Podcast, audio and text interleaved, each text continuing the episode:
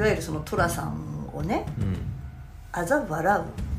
人もいるわけじゃん。うん。でもそれを肯定する世の中じゃなきゃいけないんだって。寅さんが笑われるような社会じゃなくてだってそれが本当の人間らしさだもんみたいな。人間らしさを持ってる人間が今は逆を言えば障害児みたいに発達障害みたいにされてる。でもさ彼彼らをよく見るとやっぱりさ本能で生きてるとかあるじゃん。給食のいい匂いがすると給給食室に行っちゃう大好きな車とか電車が見たらそっちに行っちゃうとかさそのなんていうの 本当に人間そのもの動物そのもの。で居心地が悪ければもう叫ぶとかさ助けてくれとか座ってられなければどっか行ってしまうとかさ。それって身を守る本能じゃない？だからそれをちゃんと解像度を上げろって書いてあるだから、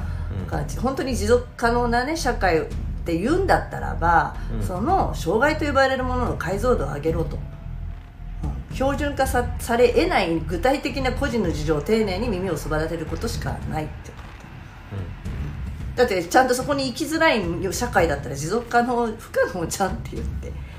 いう話がここには書いてあってさ。生き物が生きづらい社会には最終的に何が残るんだったら破滅じゃないですかって。うん。うんだって生き物が生きづらいと思うんだもん。だ人間がどこかあまりにデジタル化してしまってるとか技術とかねな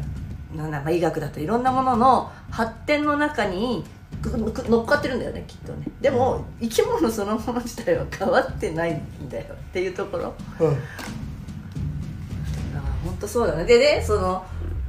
それに対してやっぱり問題意識がある人はあどうせしああのねどうせ死ぬんだから別にやんなくてもいいやっていうのが人としてありなのかっていうところを問うのが社会学なんだってさ、うんでそれはやっぱりそうじゃないなんかニヒリズム的などうせ俺一人何かしたって変わらねえって思うのかいや僕一人でも何かできることがあるんではないかっていう姿を見せるのかでやっぱり後々の未来はやっぱ変わっていくっていうのが社会学者の言ってることなのね。ね、人類は滅亡に向かっていくかもしれないよでも事実そこに生きている人もいるわけで。で死んでしまったら別に俺関係ねえもんって思う人間の周りにはそういう人しか集まらないし、まあそうじゃなくてもなんかやっていこうと思うとそれを見ている次の人がそうやなんかや問題意識とか課題意識を持つって書いてあったよ